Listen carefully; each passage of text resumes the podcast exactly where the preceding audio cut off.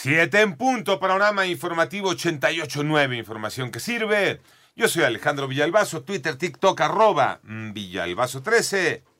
Es martes 13 de febrero. Pepe Toño Morales esta mañana. ¿Cómo te va, Pepe Toño? Una mañana fresca, bien, gracias, Alex. Buenos días. Una falla en una caldera de vapor en la refinería Miguel Hidalgo de Pemex en Tula Hidalgo dejó como saldo cuatro trabajadores lesionados, informó Petróleos Mexicanos transformación industrial. En tanto, ayer con la llegada de 600 elementos del ejército mexicano, suman ya mil efectivos de los 2.000 que están contemplados para reforzar la seguridad en la ciudad de Tijuana, en Baja California. Por otro lado, una jueza federal rechazó un amparo promovido por Rafael Caro Quintero fundador del extinto cártel de Guadalajara, con el cual buscaba evitar ser trasladado del penal del Altiplano del Estado de México a otro de máxima seguridad en el país. Esto ante el temor de ser extraditado a los Estados Unidos.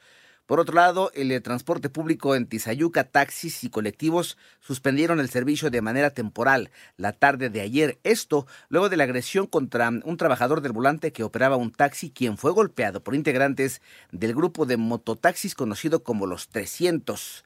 Vamos a cambiar de información porque mm, falta de mantenimiento fue lo que provocó la caída de la línea 12 del metro. ¿Esto quién lo dice? María Inés Camacho.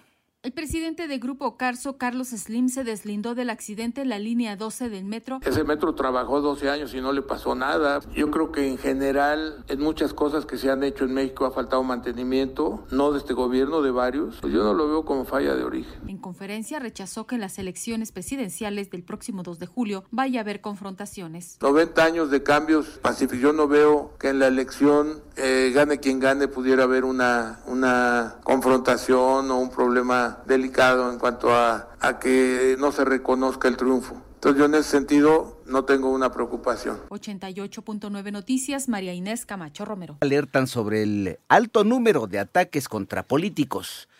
Alemao Luna. A tres semanas de que arranque el proceso electoral 2024, México vive una ola de violencia política. De acuerdo con el reporte Votar entre balas de la organización Data Cívica, en lo que va del sexenio del presidente López Obrador, se han registrado 1.649 ataques, asesinatos, atentados y amenazas contra funcionarios públicos o aspirantes a un cargo. Los estados más azotados por dichos delitos son Guerrero con 120, Guanajuato con 114 y Veracruz con 103, mientras que los partidos con más víctimas son Morena con 300, PAN con 153 y PRI con 147. Incluso en la última semana se registraron las ejecuciones de tres personajes del partido Guinda, dos familiares del senador Ricardo Monreal en Zacatecas y un aspirante a diputado federal por el municipio de Catepec en el Estado de México. Para 88.9 Noticias, Alemao Luna.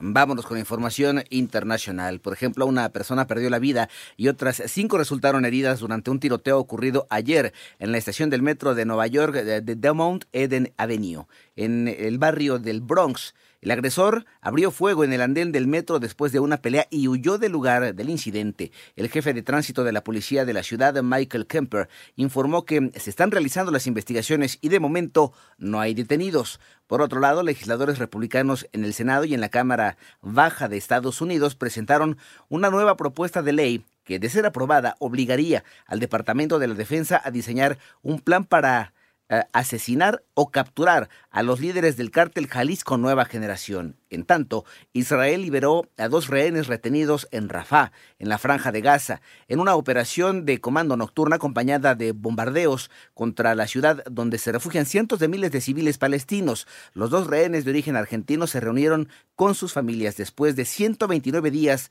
de cautiverio. En otra información, el gobierno de Colombia, a través del Ministerio de Justicia, declaró estado de emergencia carcelaria en todo el país, luego de registrarse varios ataques contra guardias en distintas prisiones locales, con un saldo de un funcionario muerto.